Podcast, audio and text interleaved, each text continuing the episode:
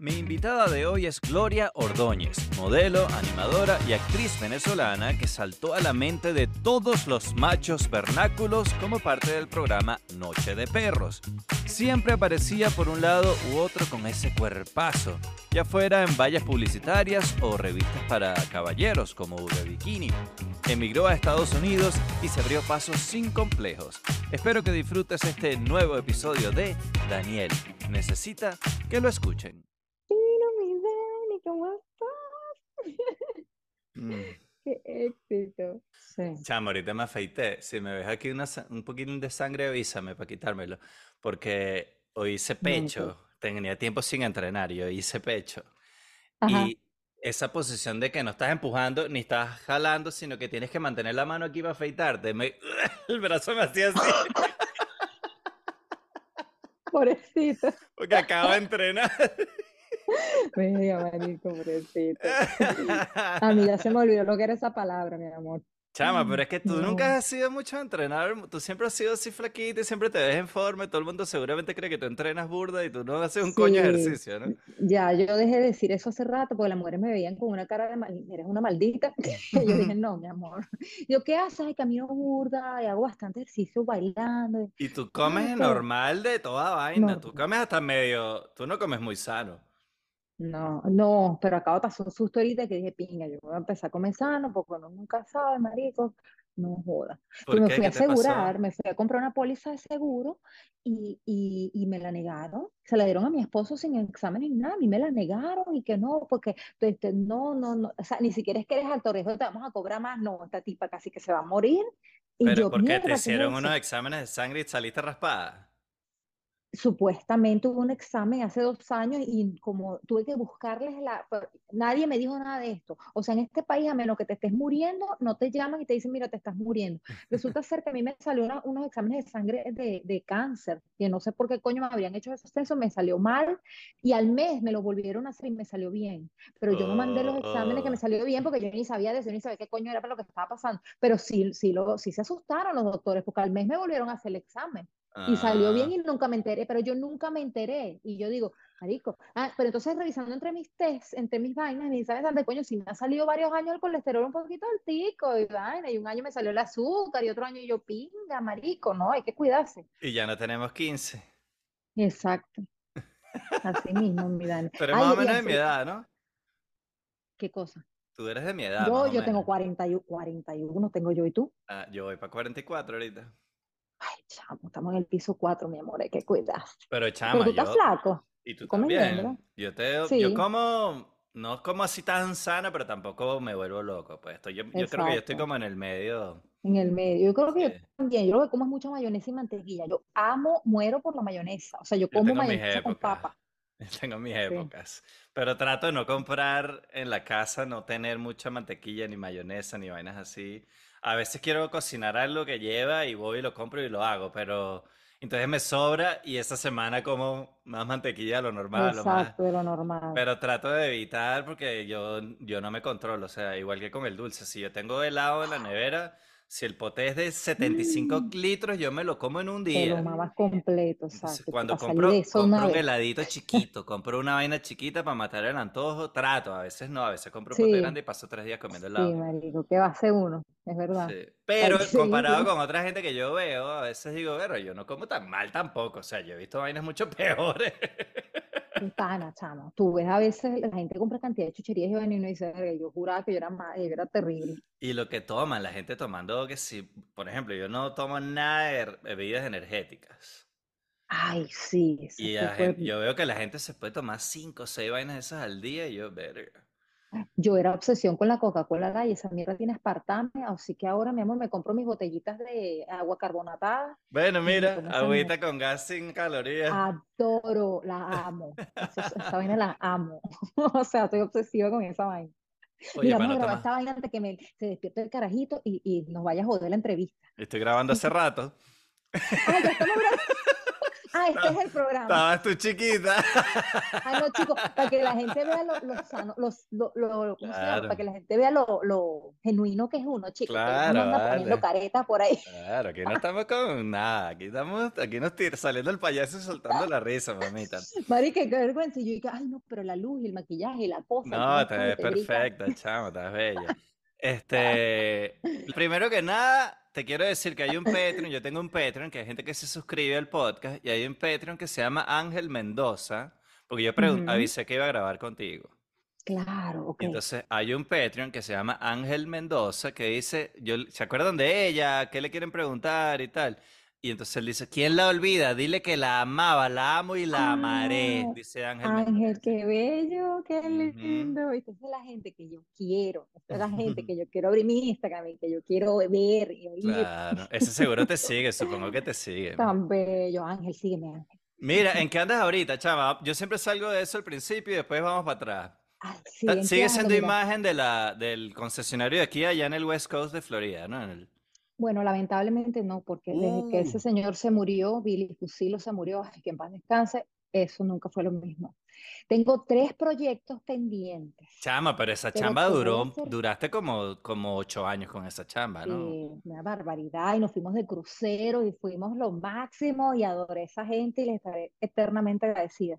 Pero bueno, el señor era de Nueva York, era totalmente gringo, el hijo también totalmente gringo, ni papá español, yo era como que la imagen acá, se murió el señor, el hijo vendió todo lo que era en español, se fue para su tierra por allá, mi amor, y, y ya pues se acabó Ah, ya el concesionario no es de la misma gente, lo cambiaron. vendieron todo, Oh, y tú eras la imagen en todo. español. Lo que pasa es que aquí en Estados Unidos los concesionarios son de las, yo creo que es uno de los ramos que más publicidad hacen porque el negocio de los carros aquí es grandísimo. Entonces, la mayoría de los concesionarios tienen muchos comerciales que normalmente es el dueño, porque ellos se crean como una imagen de que yo soy el, el rey de los Mm. descuentos en los carros, ven a hablar conmigo y Pero la tal. gente lo amaba. ¿Tú Ajá, y son como rentar un? Sí, Pero y una celebridad. El hombre rentaba un crucero completo. No es que uno no, te voy a dar una cabina, otra cabina. El crucero entero, eh, pancartas de nosotros, huge, era el logo de él. Y, y la gente se le acercaba a tomarse fotos. Ay, gracias por el crucero. Porque la gente que compraba el carro en diciembre y le regalaban el crucero. Una cosa loca. Yo no había visto nada así en este país, ni siquiera en ese negocio, pues, que Bueno, pero le, pues le estaba explicando a la, a la gente que no, que no vive Que acá no o que no sabe. Ah, no, familiarizados no. con eso. Es Los, los vendedores de carros, los dueños de los, de los Sí, concesionarios, son como celebridades locales, o sea, son como el, el rey sí. del mambo en esa zona.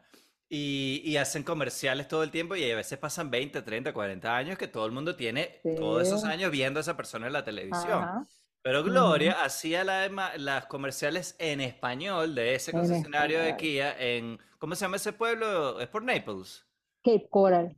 en eh, Cape Cape Cod. Coral, Fort Myers. En algún momento estuvimos en Tampa, estuvimos en Jacksonville. Ah, Sí, Bueno, sí, el hombre tenía eh, 35 dealerships. Cobra Kai, que es el spin-off de, de Karate Kid, ¿te acuerdas?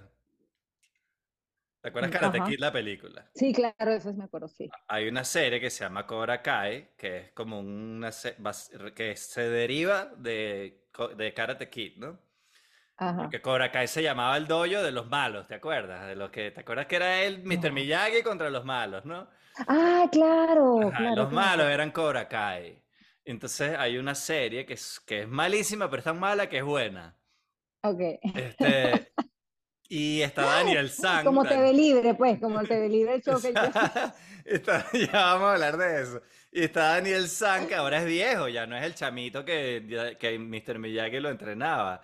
Daniel Claro. San, ahora de adulto, es un dueño de un, de un dealer De de carros. Sí. Ay, Dios mío. Entonces él es famoso en el pueblo porque él hizo la patada loca esa en la película, ¿te acuerdas?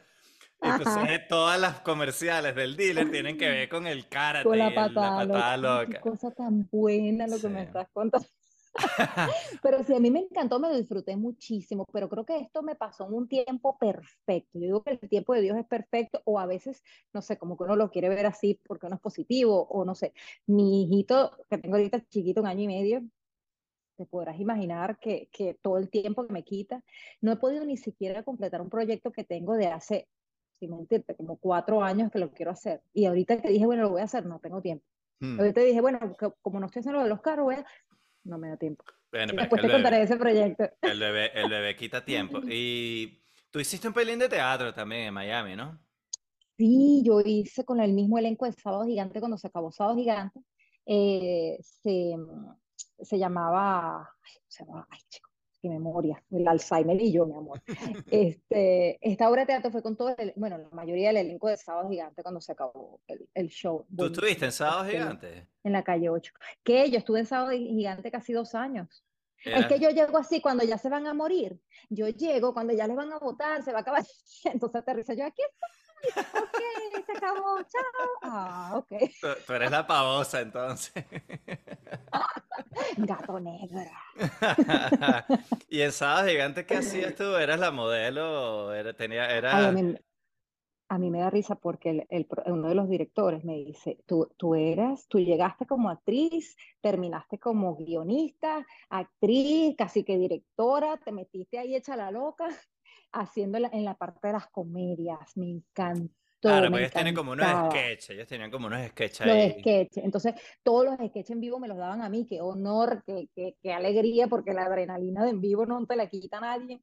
Y, y me lo gocé, yo me lo gocé por año y medio. Los mejores años de mi carrera han sido haciendo comedia, qué increíble. Claro, pero te ponían también así sexy, siempre mostrando los cocos y siempre actuando sexy, ¿no? Sí, bueno, O sea, apro- aprovechaban tu, tu figura y tu carita y Ah, tu cuerpo, ¿no? pero claro, mi amor, ¿cómo sé que te puedo? ¿Qué te puedo decir? Y tú no te, no te ladillaste eso, más bien tú, a mí me parece que tú eres bien No. light con eso, te lo vacilas y ya.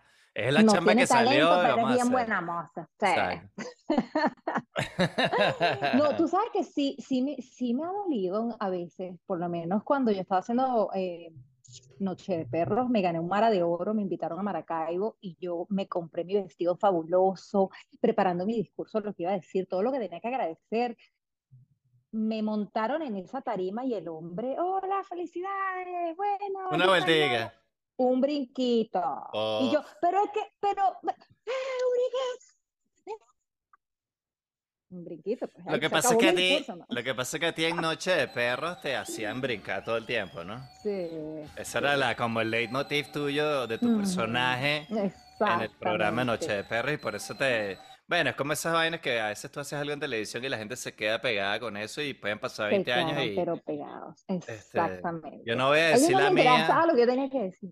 Ajá, yo, no voy a decir la mía porque no quiero alimentar la vaina, Ah, pero hay una vaina que también todo el mundo me dice, los que me reconocen, me dicen cuando me ven. dice, Si ustedes ay, se acuerdan cuál es, pónganlo ahí en los comentarios, pero yo no quiero alimentar Ay, eso. pero yo no puedo leer, no es justo, dime, Pero tú sabes, tú sabes. No, yo no me acuerdo. De una novia que yo, que yo Eh, tuve, una no, no me acuerdo de que, nada. que era hija de un salsero.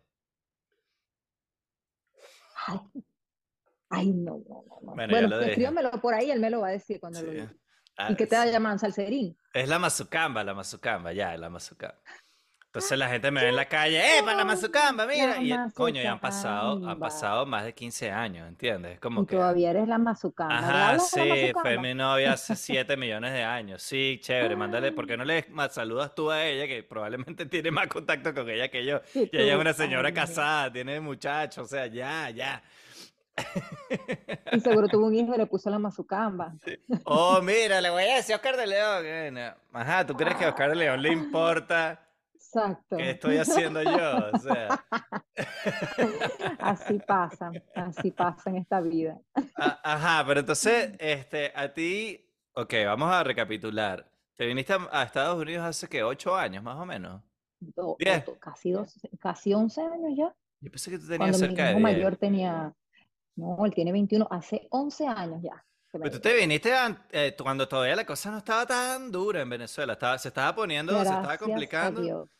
Sí, yo tuve una relación odio, ni siquiera amor-odio, te voy a decir odio, odio con Venezuela. A mí la policía me trató de secuestrar en ese país, cosas horribles me pasaban, traté de construir una casa, me caía todo el tiempo gente tratándome de quitar dinero, vacunas, o sea, yo me fui asqueada y que Dios me perdone porque es mi país, es mi tierra, me fui asqueada de Venezuela. Yo dije, si yo no me voy de este país, a mí me va a dar un cáncer, me va a dar una cosa Te loca va a caer el pelo.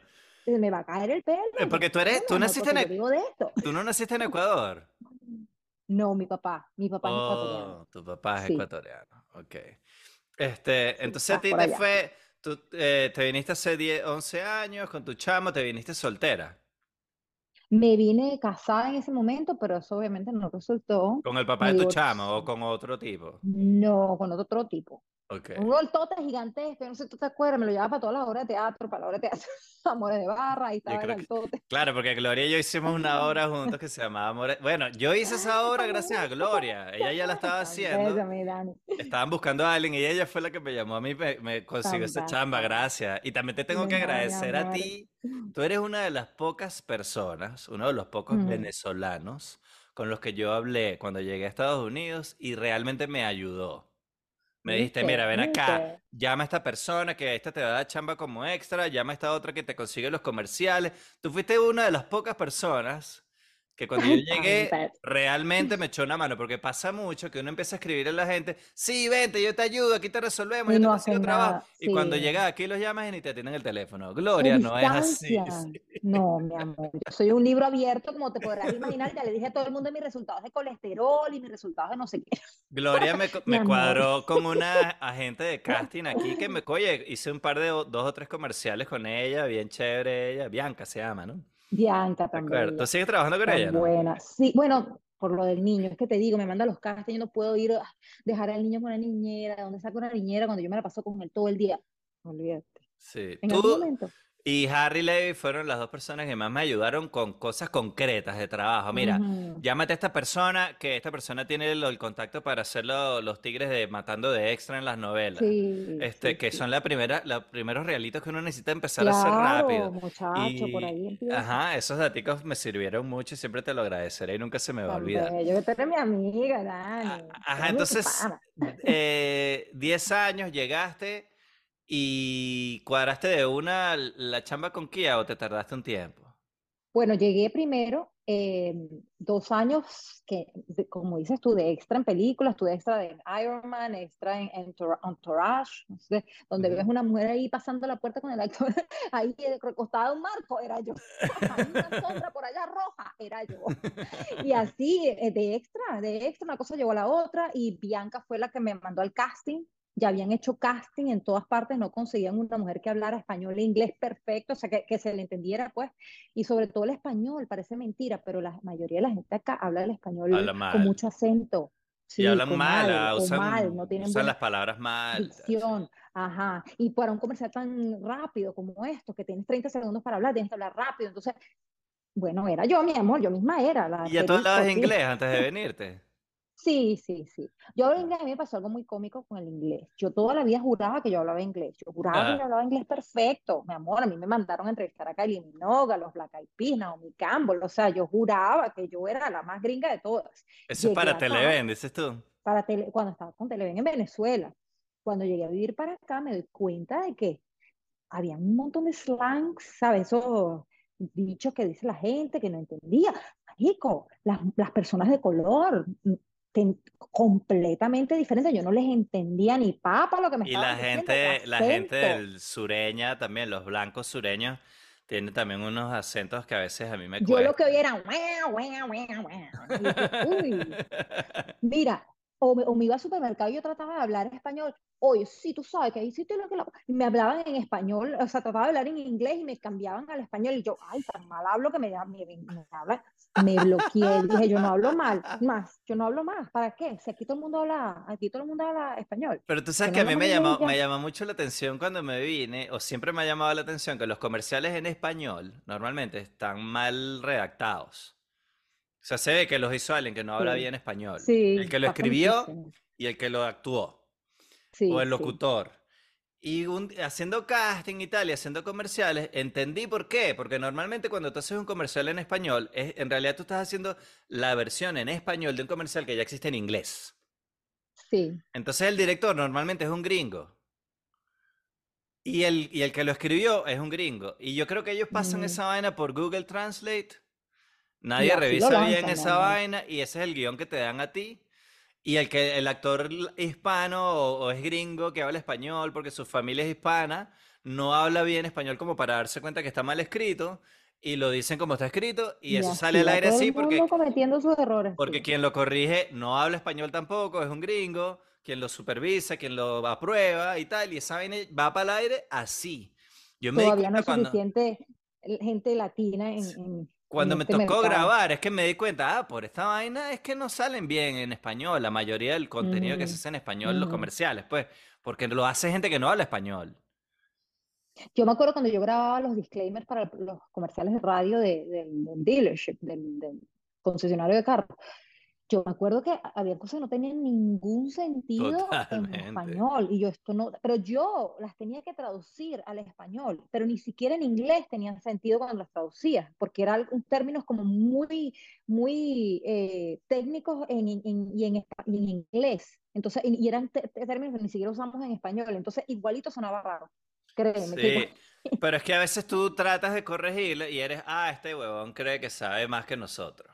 Este ya va a venir aquí. Yo a veces le decía, mira, no sé si quieren, si les interesa, creo que hay un error aquí, si ustedes quieren yo los ayudo. No, no, no, eso está el texto, porque los comerciales son, el texto está aprobado así, hay que decirlo así. Sí. Punto. Entonces. Que era lo que me decían ellos, bueno, pero dilo que así. Y yo, ya eso, ya eso lo aprobó el cliente, la agencia, el director. Eso está aprobado así, hay que hacerlo así. Bueno, ok, pero el que queda como un bruto al aire es uno. así mismo, así este, Ajá, entonces te viniste, empezaste a hacer de esto un par de años, bueno, rebotando por ahí, pedaleando, eh, y en pleno, en pleno que divorcio. Ay, me invita, ay, se viene Judy Vázquez, mi amor, porque en la vida todos son conexiones, fíjate, yo te conecté con alguien, tú me conectas con alguien, y así va uno por la vida. Judy Vázquez es la escritora, actriz, escritora que hizo, ah, escribió Amores de Barra y produjo y protagonizó que es la obra donde estábamos, Gloria. Trabajamos juntos. Ajá. Bueno, resulta ser que me, me la traigo para acá, para mi casa, porque ella se viene de vacaciones, le digo, vete conmigo, quédate conmigo, no sé qué, se queda conmigo, y ella invita a uno de los directores de Sábado Gigante en ese momento, em, Manuel Mendoza, Manuelito, le estaré agradecida toda la vida, te amo, Manuel, te amo, te amo, si me está viendo por ahí. Y, y, él me invita y yo empiezo a contarle mi tema de mi divorcio. Y yo, ay, que tú puedes creer que esa mujer estaba loca, la suegra está metida en la casa. Ah, ya me estoy acordando de tu cuento de la suegra, ya me acuerdo. Sí, sí, sí, sí. No levantes esos muertos, mi amor. no levantes esos muertos. No, se me había olvidado ese cuento. Pero una cosa loca, y entonces yo agarro y le cuento, y él muerto de la risa, pero él no para de reír, y me dice, no, chica, tú tienes que hacer comedia. Y yo no sé, yo hacía comedia en Venezuela. Ah, no, chico, vente conmigo. Y, me llamó para empezar a trabajar, pero era como para hacer uno que otro. Claro, tigrito. Ahí me quedé con, no, mi amor, ahí me quedé con ellos fija, fija, fija que me abrieron hasta una cuenta en, en Univisión de retiro y todo. Mira, pero. Se me fue Don Francisco, chico. ¿Y si se hace platica en esas cosas así, cuando te salen esos trabajos así? No, Yo sé que el de, Kia, el, de Kia, el de Kia, en el de Kia sí es platica, vivías de eso, ¿no? Me fue muy bien, me fue muy, yo no me puedo quejar en mi vida porque yo puedo decir que toda mi vida yo he vivido de mi carrera. Yo no, yo no voy a decirte a ti, no, no, o sea, me siento feliz que yo veo para atrás y digo, coño, fue rentable. ¿Tienes cuánto? Un año sin dinero. Más de 20 años. Desde los 15 años que empecé. Bueno, pero oficialmente empecé a los 18, 18 o Sí, 18. Ahí es donde te puedo decir yo que de los 18 hasta ahorita, yo, mi amor, he vivido de mi carrera. Amén, gracias. Bueno, ahorita no mucho, ahorita. me retiré a los 40. Pero el tigre de Kia era, era más cómodo porque era buen dinero y no era mucho trabajo, de mucha frecuencia. El tigre, el tigre, de Kia, el tigre de Kia era tigre, no era tigre de nada. Porque era tu trabajo, mi sueldo, pues. Pero digo, era, era, una, era una chamba que tú ibas que una vez al mes a grabar. Eh, sí, una vez al por mes. Por dos o tres días. por dos o tres días y tenía que hacer, bueno, cuando llegaba sí tenía que hacer que sí, los voiceovers de la radio. Claro, es un trabajón. Otro día más. Es un trabajo en esos días que haces la vaina, pero en tres, cuatro días resuelves todo el mes o dos meses de trabajo. Exactamente, exactamente. Yo tenía ahí, yo estaba feliz. De verdad que no te puedo negar que ay, ¿qué pasó? Fue lo mejor, ¿puedo pasar? No, las cosas pasan por algo, no, o sea, desgraciadamente, pues terminó, eh, no, no, hay nada más que decir.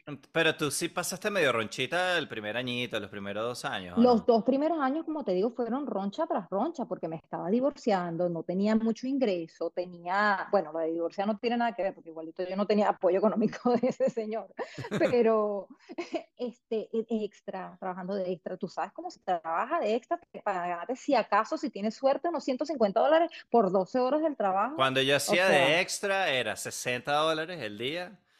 Y si se extendía más de 10 horas, creo, o 12 horas, no me acuerdo, eran 95, creo.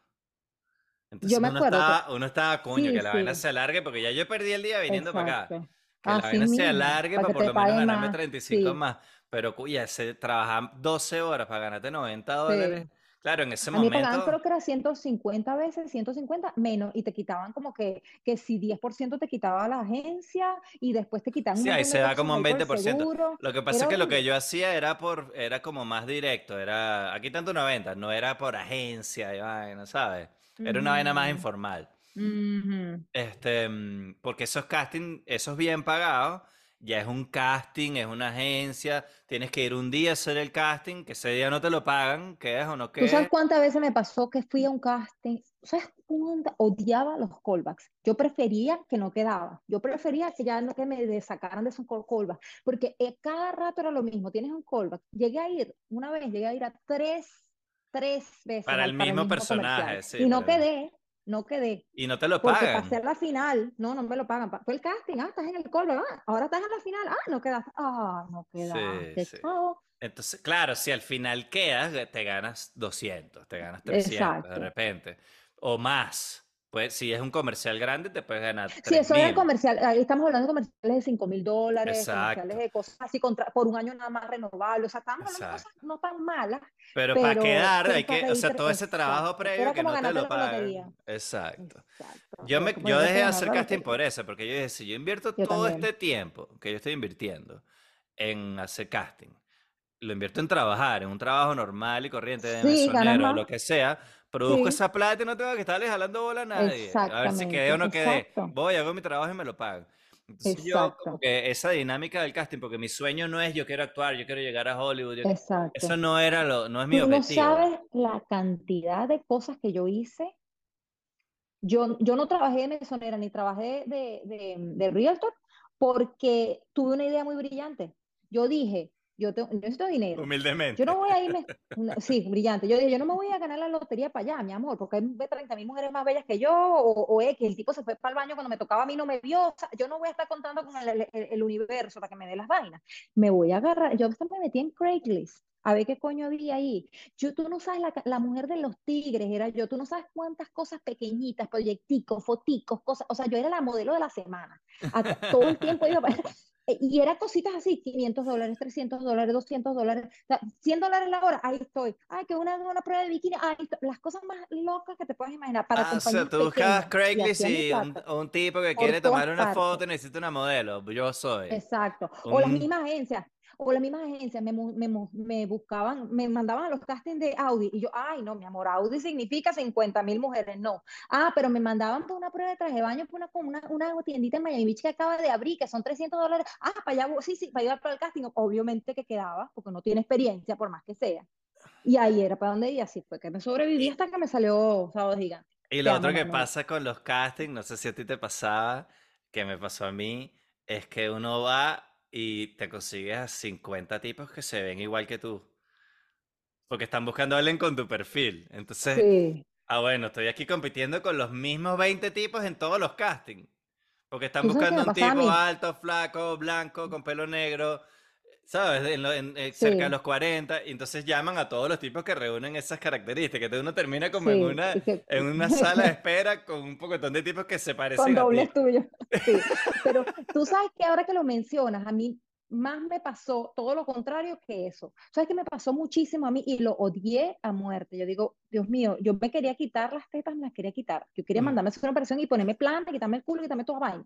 Porque yo decía, qué increíble que te encasillan y no puedes, po- porque tú ves los comerciales, yo prendí la televisión, normal, normal, pero la persona luce normal. Ahorita nadie quiere gente que se vea modelo, que se vea bomba sexy, sea, una Sofía Vergara, una cosa, eso no pasa nunca en un comercial de televisión, a menos que te pongan ahí porque te ves así y te digan, coño, ahí viene la caraja sexy, la bomba sexy, ahí sí. Cuando era un casting para allá, ahí me iba corriendo. Pero imagínate tú lo que me ha pasado una vez, y ahí fue el colmo, y ya yo, yo dije, esta es la prueba de que lo que yo pensaba es exactamente lo que me está pasando. Una, una prima, mi prima, estaba saliendo con un director de casting. El director del casting tenía un casting para una gente, una comercial de una IT tech, de tecnología y no sé qué, y necesitaba mujeres ejecutivas. El carajo, que se quería ganar a mi prima, me dice, vete para el casting, te vas a poner tu sobre, ¿sabes? Tápate, tápate. Lo ejecutiva, tápate bien, ponte nada, cero pestaña postiza, cero maquillaje. Me voy para mi, mi cuestión. El director de casting le dice al dueño, bueno, vamos a escoger a, esta, a esta, cuando me tocó a mí, vamos a escoger a esta. ¿Tú sabes lo que el tipo le dijo? Porque me lo contó después. Está demasiado buena. No, le dijo, ¿quién coño va a creerme a mí que esa mujer está en una, en, en una oficina, chico? No, esa no. Me sacó, me sacó. Y yo dije, ve, ni que me pongan, mi amor, me quitan, no hay manera. Bueno, yo me acuerdo, no sé si fuiste tú o si fue Bianca, tu agente, cuando yo me reuní con ella, que me tiró unos datos de cómo, qué hacer. Eso, es todo esto que tú estás hablando, ella te lo, te lo explicó también cuando tú te reuniste con ella por primera vez. Y mira, esta es la, ella me ayudó a escoger qué foto iba a usar para mandar para los castings. Mira, en esta te ves así, tú lo que tienes que buscar es este perfil de papá joven. Ese es más o menos el, el tipo de personaje que tú de, donde tú deberías calzar y hay mucho trabajo así porque hay o papirriquis jovencitos papiaditos o está el señor viejo con barba y tal. No hay muchos actores que hagan ese, ese personaje y se necesita mucho en los comerciales, me decía ella, ¿no? Exacto. Y, me, y entonces no sé si fue ella o tú la que me dijiste que ella te dijo, como que mira, eh, vamos a hacerte unas fotos donde no seas bomba sexy. Hay que hacerte unas fotos porque ya eso no se está usando, eso no se está buscando. Pero es que increíble, yo no, es que no, no sé, no, no sé, ya yo no, ya yo llegué un momento que dije, yo no sé, porque es que yo iba para los, yo iba a los castings, yo veía alrededor mío, me pasaba exactamente lo contrario. Yo decía, ¿qué hago yo aquí? Mira esta muchachita, se ve que parece que tuviera 10, así, no nada, así flaquita. O, o las muchachas así gorditas, o su otra, no era, o todas bajitas. Normales, pues gente normalita. Normal, gente normal, porque no es que sean bellas o bonitas, era gente simplemente normal. Y uno, y uno se puso teta, uno se puso culo, uno se deja crecer el pelo y se pone esas extensiones. ¿Tú te pusiste culo? Te estoy dando un ejemplo. o sea, ¿Tú te pusiste culo, sí o no? No, yo no me puse ah. culo. No me operé, mucho menos. Sí hicimos una cosa en nuestra época, no yo sola, varias personas. Esto lo vas a poner en tu, en tu premium. Claro. Este, pero eso se me fue hace años, mi amor. No, ¿Qué te hicieron? ¿Qué te hiciste? ¿La broma de la grasa?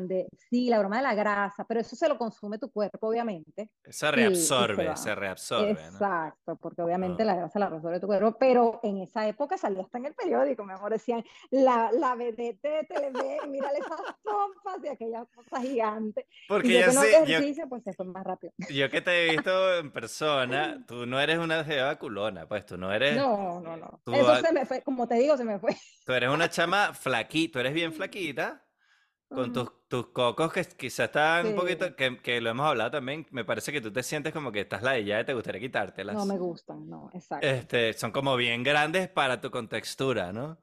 Aunque te ves espectacular, no te estoy criticando, te estoy diciendo, repitiendo cosas que tú me has dicho. Sí, sí, sí, sí. Este, pero yo no diría que, uh, Gloria Ordóñez, el culo de Gloria Ordóñez, no. Eh, no, tus, atributos son otros. Eso, eso, me duró un mes, mi amor. tus ojos, Pero te digo, uno trabaja, uno trabaja en eso, pues que quién tiene el culo más grande, quién tiene la teta más grande, y la gente normal no es así. Claro. ¿Cuántas mujeres ves tú en la calle con unas tetotas gigantes? No me daban el trabajo, mira, ni no me lo daban. Pero en Venezuela sí viviste de eso bastante tiempo. Pero, que, pero en Venezuela, ¿qué? La bomba sexy. En Venezuela claro. viví de la bomba sexy y yo me lo gocé. Yo dije, ay, mi amor, bomba sexy será y punto, ¿sabes? Ajá, pero tú empezaste en Venezuela a modelar sin tetas. No tenías tetas todavía, ¿no? No, pero era niñita, imagínate, mi primer trabajo fue una, una campaña de brownies, tenía yo 15 añitos, salieron todos los kioscos y dije... Y después, muchas fotos, mucho comercial, eras la modelo y tal. ¿Y cuándo fue tu primer, tu, tu primer trabajo así, tu primer trabajo grande, cuál fue? Noche de perros. Ese fue lo primero. Porque eso, por eso, por eso por lo que yo siento que tú te diste a conocer y por lo que yo te conocí. Sí, no persona, sino como televidente. Ese fue mi trampolín, ese fue mi trampolín. Y eras. Y yo no iba a ir a ese casting. Noche de perros, para los que no lo recuerdan, para la gente más joven, este era un, un programa súper machista, era como de humor. Eran, en realidad no es que era machista, era a propósito como exagerando el machismo. ¿cierto? Me Sí, era a estoy- propósito. Bueno, Carlos Este- Mata era el dulce, estaba Stay Free, que era el gay, Tú estuviste homosexual. todo el tiempo, porque ahí hubo como dos generaciones, ¿no? Eso fue muy, muy, muy cómico. Yo fui al casting, quedé en el casting, yo no era Ya la única modelo. espérate, para terminar aquí. Noche de Ah, Perros sí, eran sí. tres tipos supuestamente en un apartamento, que era como un apartamento de solteros ahí, que no sé quién vivía ahí. Ujú, Este, y, Nunca se supo. y tenían a este culito atrás, sentada ahí atrás, que era la bomba sexy, que bueno, era Gloria, que tenía unas tetotas y la ponían a saltar así y tal, porque es- ese era el chiste de la vaina, ¿no? Exacto. Era una vaina súper... Ahorita ese programa estaría cancelado. Sí, exacto. Ese programa ahorita no se Ahí puede hacer. uno, las cosas que se han visto. Este, ajá, entonces tú hiciste, te llamaron al casting y tú no ibas a ir. Me llamaron al casting, quedé en el, yo no iba a ir al casting, imagínate. Y luego quedé en el casting y, ay, ¿qué vas a hacer? ¿Vas a ser modelo? Ah, bueno, perfecto, voy a ser modelo, chévere. Y yo no era la única modelo, había otra muchacha que era la modelo y estaba otra animadora eh, con el panel de hombres. Sacaron a la animadora del panel de hombres porque precisamente la, la cuestión de los perros machistas. Ah, iba a haber una mujer sentada ahí con ellos. Estaba ahí, estaba ahí una mujer. te acuerdas quién es? Una animadora.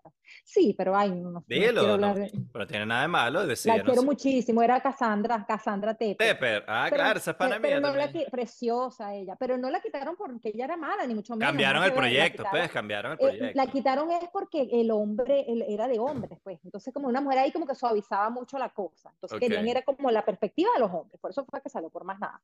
Te quiero, Cas. Y, Fue el Miss y Venezuela, luego, Cassandra. Creo que está en Panamá ahorita, ¿no? preciosa. Ella es espectacular, sí, como que sí. Preciosa. Bueno, total es que salió ella, yo digo, ah, ok, salió. Perfecto. Luego la otra modelo sale, la quitan. No, no, que ya ella no va a venir más. Y yo, ah, yo soy la próxima. Ya yo dije, ya, mi amor, ya aquí ya me queda un mes. Y no, mi amor, me dejaron y me dejaban y me dejaban. Pero tú Lo estás que- hablando ya al aire. Ya estaba, O, o estaba, hablando como de los ensayos. Tú sabes qué, yo creo que, yo creo que ya estaba al aire. O sea, Cassandra llegó a salir al aire y después se volaron ese personaje. Yo creo que yo vi en una de las grabaciones, por ahí un video que me mandaron, yo creo que yo llegué a ver a la otra muchacha conmigo en la puerta aplaudiendo, recibiendo a los invitados. O sea que yo sí creo que por lo menos esa muchacha sí estaba. Esa no te acuerdas quién es. sí no me acuerdo ni el nombre ni quién es, sí no me acuerdo. Total es que bueno, yo, le- tú sabes que Estamos hablando hace que 15 años. Más, 15 20. años, muchacho. Sí, eh, sí, 20 ¿Te años. acuerdas en qué año fue eso? Cristian estaba chiquitico, tenía un año. ¿Y Cristian tiene y hoy medio. cuánto? Hace 20 años, 21. ¿Qué tal? 20 años. Ahí está. pues. Bueno, pero, pero yo le tengo que agradecer eso, es a la gente que me, me veía, porque me mandaban cartas, yo no sé qué ángel, Dios mío, me mandó, que la, gracias, Dios mío, que la gente me quería, chico. Pero es que tú no eras- nada, Pero es que en ese momento, ¿cuánto duró eso? Uy, un montón de años. Noche de perros. Ajá. Uy, como cuatro años a lo mejor. Ok, esos cuatro años tú eras uno de los culitos de Venezuela, o sea, tú eras la bomba sexy y no sé si, no sé si Bikini fue durante o después de eso, Después. pero, pero estabas en, en, en fotos de Brahma, me acuerdo, ¿no? Tú hacías Brahma, Sí, ¿cierto? yo es, es que hice muchísimo, yo Estabas pegada, estabas súper pegada como el culito. Hay una, siempre en cada época hay el culito que está en los comerciales. Tú fuiste esa jeva que estaba en... ¿Sí o no? Me enteré de eso. Tú Claro. sabes que uno no se entera. Cuando uno ve las cosas Ah, ¿cómo no te vas a enterar. Gloria? Tú sabes cuándo me enteré yo que yo era alguien, para que tú, para que, te- para que sepas, esto te lo suelto porque no se lo he dicho a nadie. Cuando yo me, yo me enteré de que yo era alguien en ese país fue cuando yo me fui de Televen, bueno, me fueron, me fui de Televen, me, me, me, me contrataron en Venevisión. Ahí, Venga, que te ríes, es- ¿no? en, primero era fábrica de comedia, después ese programa se acabó, porque por supuesto llegué yo. pero, pero, me contrataron en el nuevo, a que te ríes. que Yo no me acuerdo de Fábrica de Comedia. ¿Cuánto duró famosísimo. eso? Tenía tiempo ya, tenía tiempito, no me acuerdo cuánto exacto, porque yo llegué ya hasta el final. Y, Y cuando eso se fue, acabó, esta- no, que eso fue estando yo en Venevisión. Y yo no me acuerdo de ese yo programa. Bueno, imagínate tú, tanto que lo veían. lo veían ¿Eso qué? ¿Tú te acuerdas qué año es eso? Eso, eh, eh, 10, 2010 me vine yo. 2008, por ahí. 2008, por ahí, sí. Yo estaba en. Venevisión, yo no me acuerdo de... fa- fa- se llamaba échale Fábrica de pichón. Comedia. Fábrica de comedias. Y era el mismo combo de A que te ríes, ¿no? Sí, mucha gente nueva que trajeron también Adrianza, súper talentoso, que en paz descanse. O sea, Claro. trajeron un montón de gente también para eso. Ahí es donde yo me enteré que yo era alguien. ¿Por qué? ¿Qué te, ¿Por qué tú dices que te enteraste? Comercial de televisión y todo rotativo. Bienvenida, Gloria Ordóñez, a nuestro canal. Un sueldazo, una cosa, ¿por dónde te pongo? Yo dije, wow. Pero espérate, ya va. A ti te tenía que pasar que tú salías en la calle y los tipos se ponían súper ladillas y todo el mundo sabía quién eras y tal. Eso, eso tú lo viviste. Sí me pasaba, pero, pero me pasaba más que la gente me miraba. Entonces me acostumbré a, no ver, pues me daba pena y yo no veía ni para los lados. Mi hermano una vez me dijo, ¿cómo coño haces? ¿Cómo haces? Y yo, ¿para qué? Para no ver a nadie, es como si tú eras ciega, o sea, pasas por el lado y la gente te mira ni, ni, siquiera, y pero yo no lo hacía a propósito, es porque me daba como pena, ¿sabes? O sea, dar contacto con la gente que me, se me, y, como que ya ni me daba cuenta si me estaban viendo o no, no, era más vista que, no era mucho que me dijeran cosas. Una sola vez me pasó que me sentí rara, pasé y había un grupo de gente y todos se quedaron callados. Y cuando ya terminé de pasar, una, una de las mujeres que estaban ahí dijo, ay, pero no es la gran vaina. y dije, ay, Dios mío.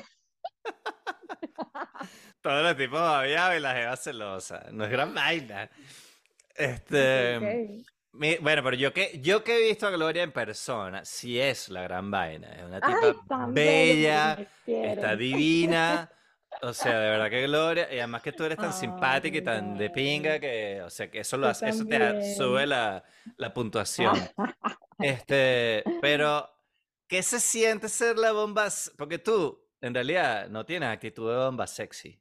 No, eso es lo que yo digo, es increíble cuánto Porque hay mujeres que están como todo el tiempo explotando su sexualidad y tienen esa actitud así como sexy. Tú no tienes actitud de bomba sexy, pero siempre hiciste el personaje de la bomba sexy era un personaje toda la vida. O de la, o de la, o de, a veces en los sketches, la chama que está buena, que es como tontica y bueno, ¿sabes? Eso era lo que, ahí te encasillabas. Me eh, eh, persiguió toda la vida. Pero yo dije, bueno, si ahí es donde está el dinero, vamos pues, a personaje toda mi vida. Es que tú de pendeja no tienes nada. Pero, pero ¿qué se siente ser la bomba sexy? Por ejemplo, ¿qué se siente saber que hay un pocotón de tipos que ven tu foto en hilo dental, en traje de baño, lo que sea, y están ahí tocándose, jugando con ellos mismos, pensando en ti. ¿Qué se siente esa vaina? Esta es la versión gratis del episodio. Si quieres disfrutarlo completo, te invito a que te suscribas a mi Patreon. Eso es lo que hace posible que el proyecto continúe. Ahora puedes usar la prueba gratis por una semana y la idea es que te guste y te quedes, pero si no puedes, no pasa nada. Además de disfrutar de este episodio completico, tienes acceso a más de un año de material exclusivo y al grupo de chat en el que se habla de próximos invitados, comentarios para ellos y mucho más. Ya sabes, patreon.com slash Daniel Necesita. Gracias.